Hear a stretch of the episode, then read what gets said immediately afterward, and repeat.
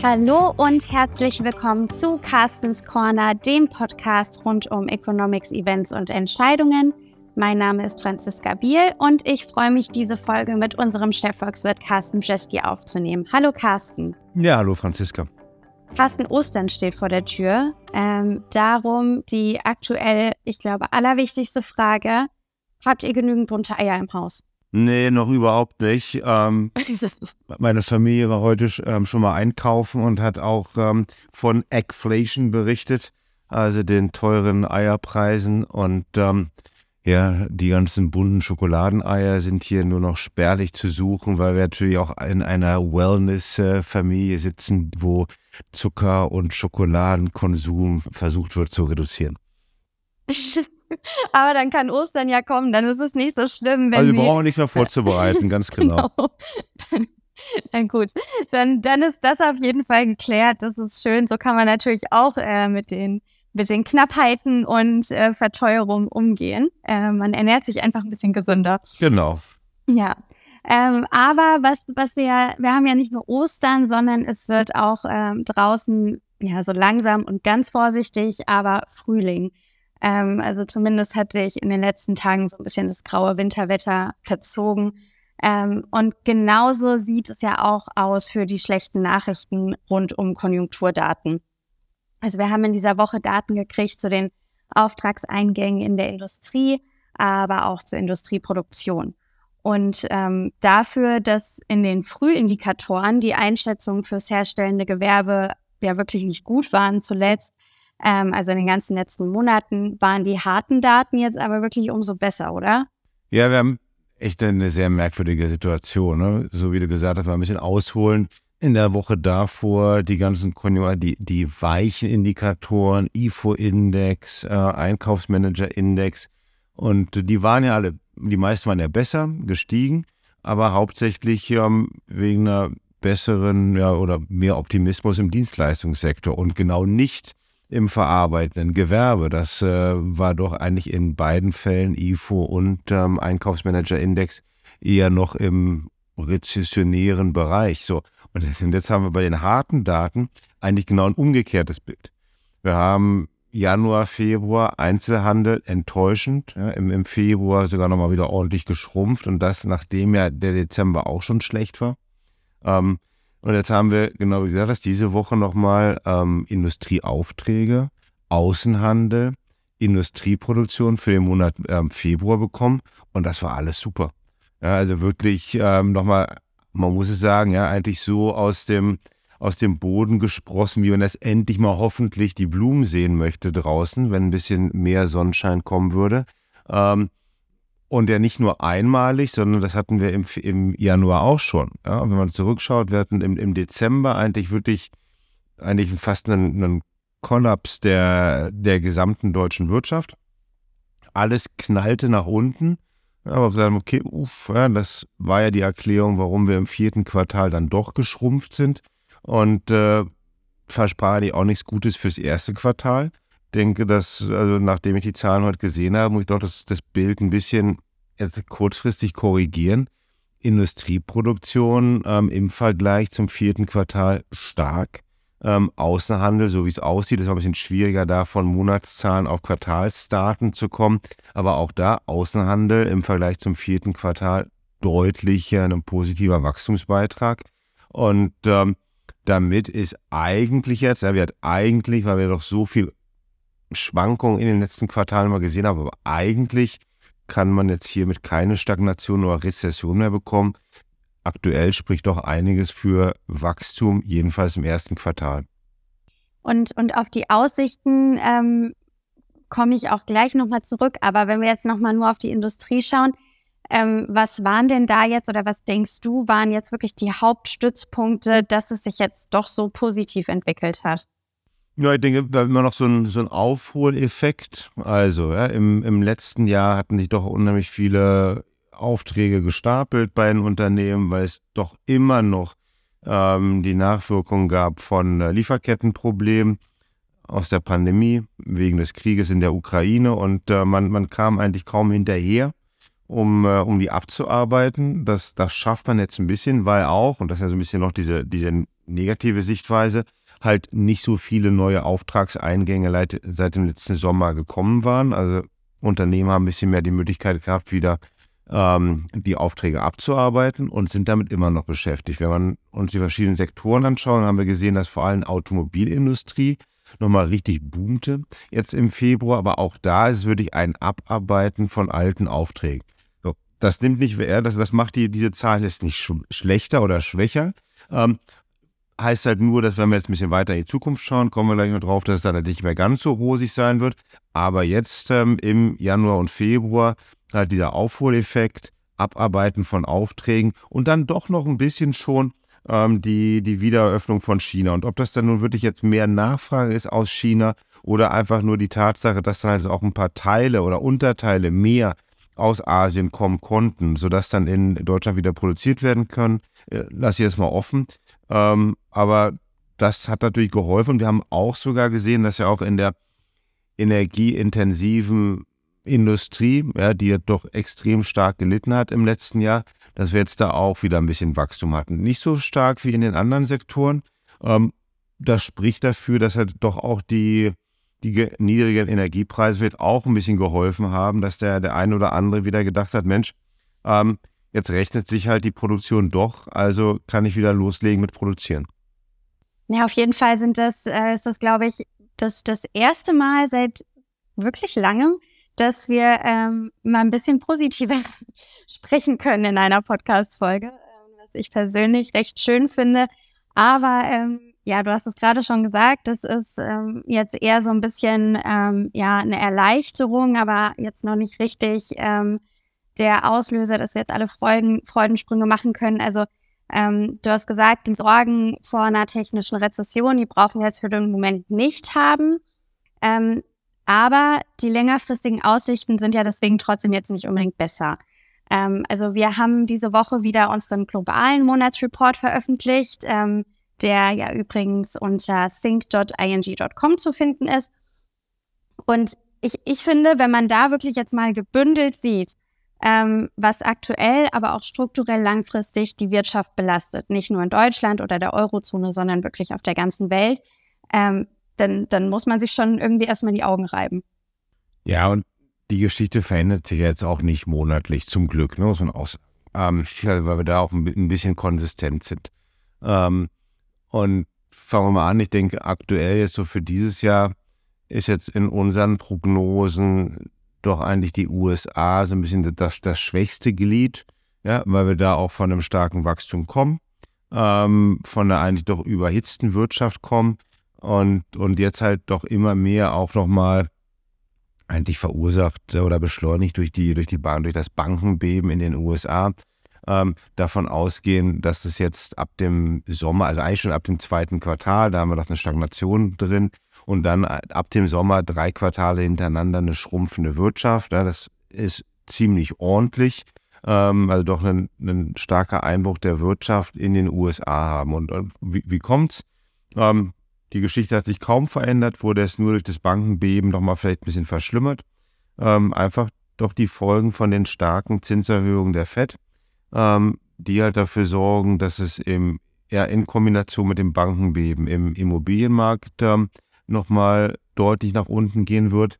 Da wird sich dann halt auch die Wirtschaft noch weiter abkühlen wird. Wir auch, was ja auch immer mal wieder Leute vergessen, doch ein bisschen mehr Aufregung erwarten rund um die ganze Schuldenobergrenzendiskussion in den USA, die so ab dem Sommer uns, äh, uns ereilen wird. Also da wird es da wahrscheinlich nicht so einfach und ohne, ohne Drama einen Kompromiss geben, sondern das könnte sich halt auch so ein paar Monate ziehen ähm, und dann auch Folgen haben für die Wirtschaft. Und so kommen wir dann halt auch in eine Situation rein mit dieser, mit der starken Abkühlung der amerikanischen Wirtschaft, in der die FED dann wahrscheinlich doch.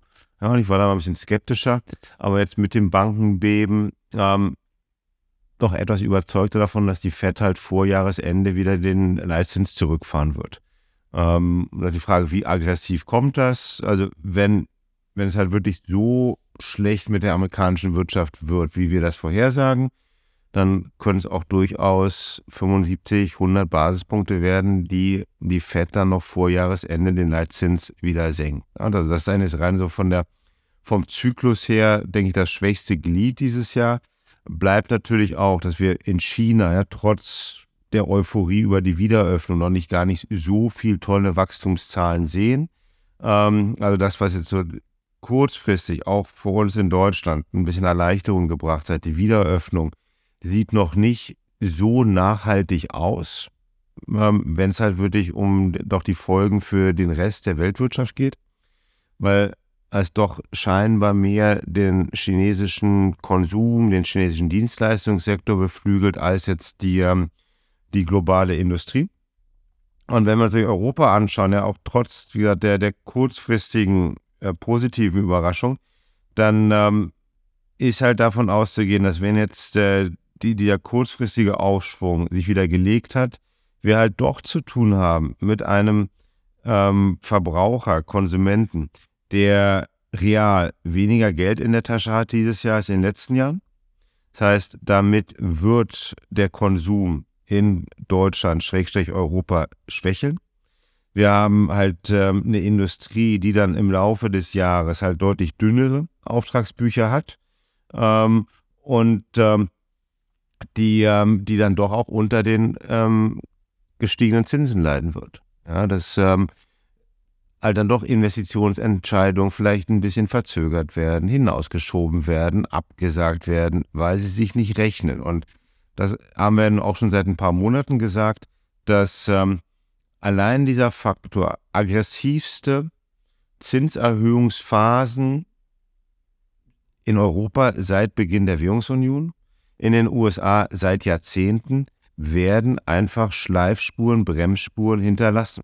Und, äh, und das ist halt nicht, das kommt nicht über Nacht, das ist nicht von einem einen Tag auf den anderen, aber das ist halt ein schleichender Prozess, den wir halt immer jetzt auch in den kommenden Wochen und Monaten sehen werden. Ja, gehen wir davon aus, wenn dann zum Beispiel, wer die nächste Umfrage kommt, ähm, ob jetzt äh, die Nachfrage nach Bankkrediten gestiegen oder gesunken ist, dann wird die gesunken sein. Ähm, also wir werden immer wieder jetzt auch Nachrichten und Makronachrichten bekommen in den kommenden Wochen und Monaten, die halt deutlich machen, dass es ähm, ja Bremsspuren gibt in der, vor allem in der, in der westlichen Wirtschaft. Vor allem, weil es ja auch ähm, für die EZB aktuell gar nicht so, so leicht ist, ihren, ihren Job zu machen. Also ähm, wir haben letzte Woche Daten gekriegt zur Märzinflation ähm, für Deutschland, aber auch für die Eurozone. Und rund ums Thema Inflation gab es ja in den vergangenen Monaten, aber auch schon im letzten Jahr immer wieder das Thema Lohnpreisspirale, ähm, dass das den Job der EZB schwieriger machen kann. Dann aber natürlich auch darüber, ähm, zum Beispiel, dass sich die Preise gar nicht unbedingt auf den ersten Blick sichtbar erhöhen, sondern eher die Packungsgröße reduziert wird, ähm, dann der gekennzeichnete Preis sich nicht unbedingt ändert und ähm, man hat dann aber trotzdem ja eine Inflation, ähm, also wird Shrinkflation genannt. Und ein anderes Wort im Zusammenhang mit der Inflation, ähm, was jetzt auch noch mal größer geworden ist, ist die sogenannte Greedflation, also übersetzt so viel wie Gierflation, ähm, bei der eben nicht nur gestiegene Herstellungskosten an die Verbraucher weitergegeben werden, sondern ja noch ein Schnaps draufgelegt wird im Prinzip. Ähm, wenn man das Ganze ein bisschen neutraler ausdrücken möchte, dann spricht man von einer ähm, Lohnpreis, äh, von einer Profitpreisspirale. Ähm, und wir haben da ja auch mal einen Blick drauf geworfen und haben gesehen, dass ähm, insbesondere in, in ganz bestimmten Bereichen auch Anzeichen ähm, einer solchen Preisgestaltung wirklich zu sehen ist. Und was bedeutet das denn für die EZB beziehungsweise für, für, den, für den Ausblick der Geldpolitik? Weil so, so viel ist ja an sich nicht mehr möglich, aber müsste die EZB vielleicht mehr machen? Ja, ich meine, das erste nochmal, ne, das, was wir da zusammen gemacht haben über, über Gierflation, Greedflation und dann soll man das nicht immer mit dem Namen so aufschreiben. Also wir haben das auch den Titel nicht genannt, um ein bisschen nett zu bleiben, ähm, weil wir ja auch jetzt irgendwie, wir, wir reden nicht über einzelne Unternehmen, wir reden über, wir reden gesamtwirtschaftlich, wir reden über, über Sektoren. Ähm, wir reden aber auch darüber, was ja jeder Einzelne, der irgendwie wöchentlich in den Supermarkt geht, ja auch sieht. Ja, also ich kann nur sagen, in meinem lokalen Supermarkt hier, mein, mein persönlicher Warenkorb, äh, hat teilweise Preisschwankungen von 50 bis 100 Prozent. Ähm, also 100 Prozent nach oben, 50 Prozent nach unten, je nach, nach Wochenangebot. Ähm, also wirklich enorm. Und ähm, ich denke, dass der eine oder andere sich auch an diese Diskussion aus den, aus den Nachrichten erinnern kann, in dem ja doch einige deutsche Supermarktketten zum Beispiel ähm, Produkte eines amerikanischen Anbieters äh, nicht mehr verkaufen wollten oder nicht mehr in die Regale stellen wollten, weil sie gesagt haben, ähm, das sind ungerechtfertigte Preiserhöhungen. Oh, ja, gut, vielleicht gibt es auch noch andere Hintergedanken, dass man seine eigenen Produkte verkaufen möchte, egal, aber es ist ja, wir, wir spüren das ja schon seit einer langen Zeit. Ähm, ich nenne ja auch mal mein, mein, mein Lieblingsbeispiel noch von ähm, Bezahlfernsehsendern, wo ich auch denke, nur, ähm, also die, die Preiserhöhung, die jetzt dadurch gedrückt wurde, ist vielleicht nicht nur mit äh, gestiegenen Energiekosten zu rechtfertigen und gestiegenen äh, Lohnkosten. Also jeder spürt es und fragt mal, wie misst man das? Wir haben das gemacht. Ähm, wir waren da ja, fast, fast zeitgleich mit der EZB, das war ganz lustig. Ich glaube, wir waren irgendwie drei Stunden, hatten wir eher noch unsere Sachen veröffentlicht als, als die EZB. Ähm, und da sieht man halt, dass es ähm, gesamtwirtschaftlich oder aus der Makroperspektive deutliche Anzeichen dieser, dieser Profitpreisspirale gibt, was dann mit der Brücke zur EZB gebaut ähm, halt ja auch ein zusätzlicher Grund dafür ist, dass die EZB weitermachen wird mit ihren Zinserhöhungen. Warum? Weil eigentlich das, was vor einem Jahr nur eine angebotsgetriebene ähm, Inflationsrate gewesen ist oder ein Inflationsanstieg war, ja, rein aus Energiekosten, rein aus Lieferkettenproblemen, wo wir auch, haben wir auch in dem Podcast immer wieder thematisiert, ich selber auch irgendwie nie so richtig den Sinn gesehen habe, warum muss ich darauf mit Zinserhöhungen reagieren? Denn, denn keine Zinserhöhung der Welt kann halt die Energiepreise beeinflussen, kann äh, Lieferketten wieder reparieren oder kann den Krieg in der Ukraine beenden.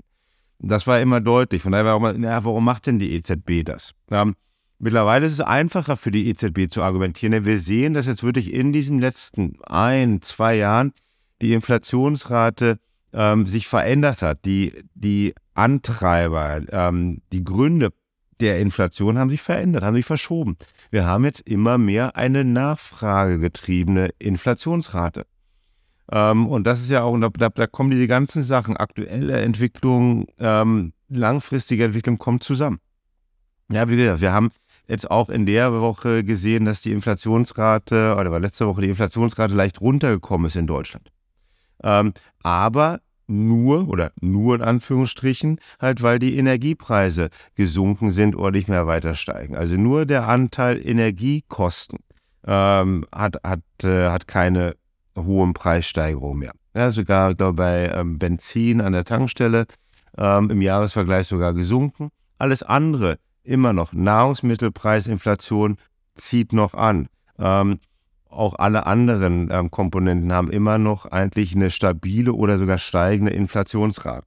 Das heißt, wenn ich das jetzt als Notenbank beeinflussen will, dann bleibt mir nichts anderes übrig, als halt die, ähm, die Nachfrage zu drosseln. Und das mache ich mit Zinserhöhungen. Ähm, und von daher ist es, denke ich, ja, sowas wie diese Gierflation ähm, ist ein Defin, äh, denke ich, sogar noch, noch ein einfacherer Grund, für die EZB, um zu reagieren, als auf eine, eine Preis-Lohn-Spirale. Ja, Preis-Lohn-Spirale könnte man auch sagen, mh, hm, ja, das ist ja eigentlich auch so ein Aufholprozess. Ähm, warum muss die EZB da intervenieren? Ja, das kommt nach Jahren von Lohnzurückhaltung, das kommt nach Jahren von ähm, eigentlich negativen Reallohnzuwachs, also schrumpfenden Reallöhnen. Ähm, und ähm, da soll doch die EZB mal ganz ruhig bleiben und einfach mal ein oder zwei Runden ähm, Preis-Lohnspiralen tolerieren. Profitpreisspirale schwieriger. Ja?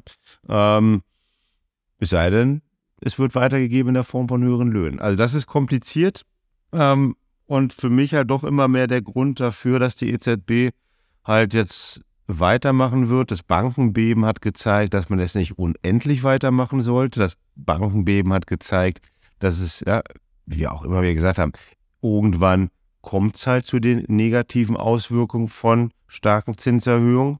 Ähm, aber aus Perspektive der EZB gehe ich mal davon aus, dass man jetzt noch im, ja, wir haben jetzt eben gerade gesprochen über den bevorstehenden Frühling, also man wird bestimmt noch bis zum Frühsommer weitermachen mit Zinserhöhungen und, äh, und dann halt hoffen, dass, äh, dass das reicht, sodass mittelfristig dann auch die Inflationsentwicklung wieder eingedämpft wird.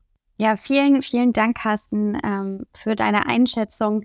Ähm, wer Interesse hat, diesen Artikel über die ähm, Vorfit-Preisspirale und auch, was das für die EZB bedeutet, nochmal in Ruhe nachzulesen, ähm, kann auch das auf think.ing.com tun. Ähm, an der Stelle aber erstmal vielen lieben Dank an Sie, liebe Zuhörerinnen und Zuhörer, für Ihre Zeit. Wenn Sie Themenwünsche oder Anmerkungen haben, dann hinterlassen Sie uns einfach einen Kommentar. Und ansonsten wünschen wir Ihnen schöne Osterfeiertage mit vielen bunten Eiern, falls Sie nicht gesund leben. Ähm, und freuen uns schon auf die nächste Woche. Tschüss!